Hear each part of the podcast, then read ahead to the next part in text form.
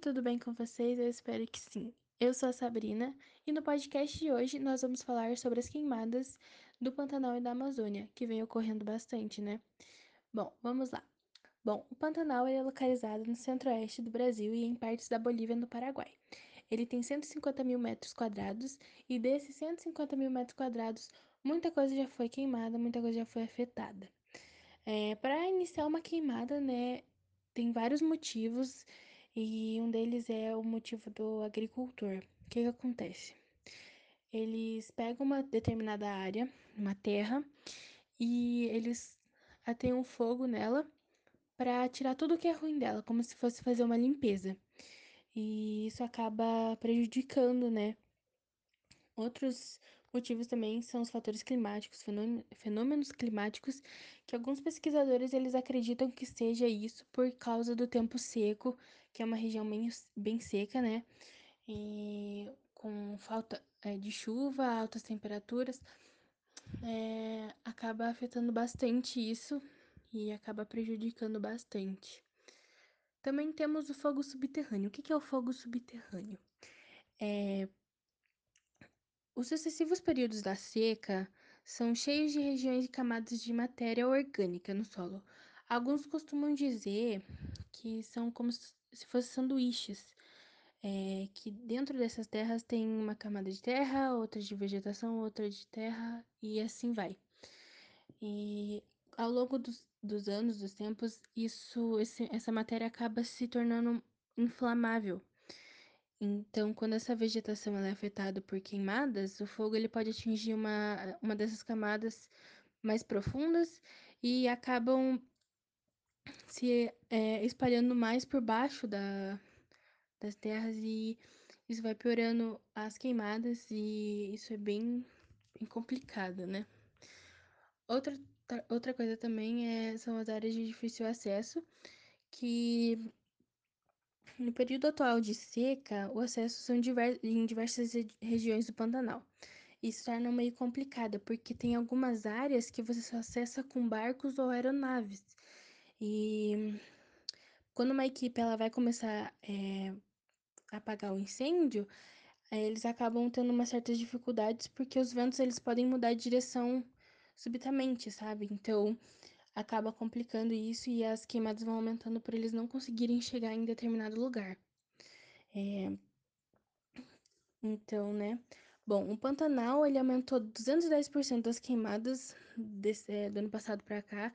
Isso já é uma coisa bem grande, né? E, enfim. É, outra, outro motivo, outra causa são as práticas criminosas, é, são os vandalismos, que a Sofia ela vai falar um pouco mais vai aprofundar mais, mas basicamente são as pontas de cigarro que você joga no chão. Elas podem não estar totalmente apagadas, enfim, eu não quero entrar muito em detalhes porque essa é a parte da Sofia. É... Bom, em, do, em julho de 2020, nesse ano, né, o governo brasileiro ele proibiu em fazer, a queima, em fazer as queimadas porque tava, porque esse número não parava de subir. E então tá proibido até os dias de hoje não fazer esse tipo de queimada. Bom, agora eu vou falar um pouco dessas consequências das queimadas, né? É, elas têm umas consequências diretas e imediatas que podemos citar como as queimaduras nos animais, a intoxicação por causa da, da fumaça é, e a morte de vários deles. Alguns animais do Pantanal, tipo algumas onças, capivaras, araras, jacarés, entre outros, é, costumam se refugiar em, é, do perigo iminente, né? Entretanto, essa fuga ela vai até o limite corporal do animal, que pode fazer que ele saia do seu habitat natural. É, ou eles acabam morrendo ou queimados ou de fome, porque eles não conseguem achar comida. É, então, isso é bem, bem preocupante, né? Uma das causas. Bom, acho que agora é a parte da Sofia e é isso. Meu nome é Sofia Cidral e eu vou falar sobre as causas das queimadas. As queimadas têm várias causas. Uma delas é o vandalismo, que é quando a queimada é feita de forma intencional. Isso pode acontecer quando um cigarro é jogado numa floresta. Outra causa é a disputa por posse. é a que mais tem acontecido nessas queimadas atualmente, onde fazendeiros ou donos de fazenda queimam a floresta local para tentar expandir seu território e, e para que quando vem a chuva, um capim cresça para que o gado coma. Outra outra causa das queimadas é o clima seco. O clima seco e falta de umidade podem causar podem causar as queimadas. Um trovão ou uma fagulha qualquer, mesmo que não intencional, pode causar um incêndio. Oi, eu sou a Maria Vitória e eu vou falar sobre as queimadas na Amazônia. A Amazônia possui 5,5 milhões de quilômetros quadrados, sendo 4,19 milhões pertencentes a nove estados brasileiros. Em agosto de 2019, as queimadas atingiram 24.944 quilômetros quadrados do bioma, segundo o INPE, um aumento de 196% em relação ao mesmo período de 2018. Nesse ano, nos primeiros 10 dias de agosto, foram registrados mais de 10 mil incêndios, um aumento de 17% em relação a 2019. Quase todos os incêndios na Amazônia podem estar ligados à atividade humana. As árvores são derrubadas para dar lugar ao desenvolvimento econômico, são deixadas para secar e depois incendiadas. E como aconteceu em 2019, esses incêndios podem se espalhar para as florestas vizinhas.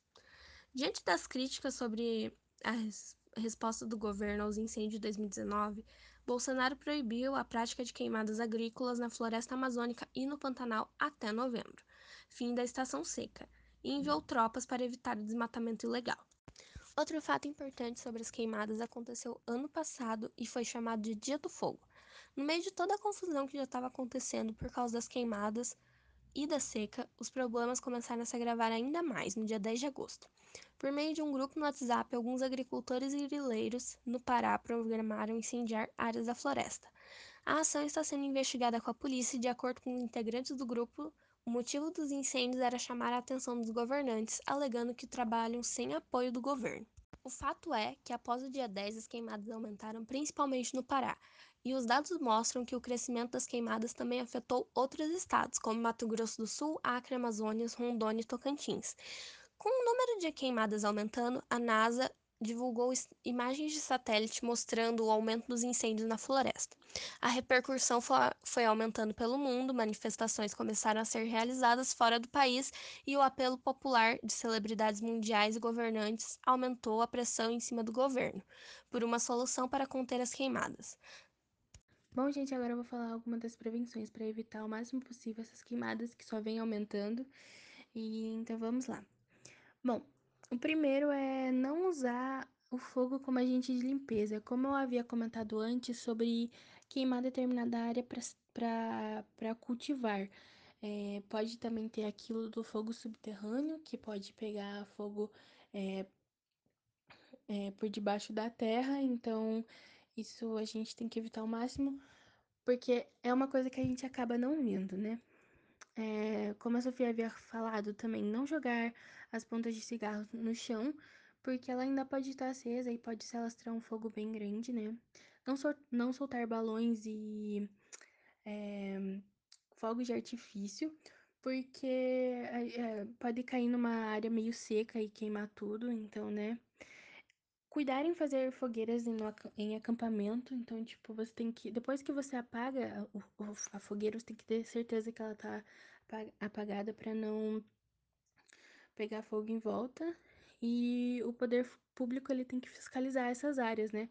Tomar bastante cuidado e, enfim. Bom, gente, esse foi o nosso podcast. Eu espero muito que vocês tenham gostado. E até a próxima. Tchau!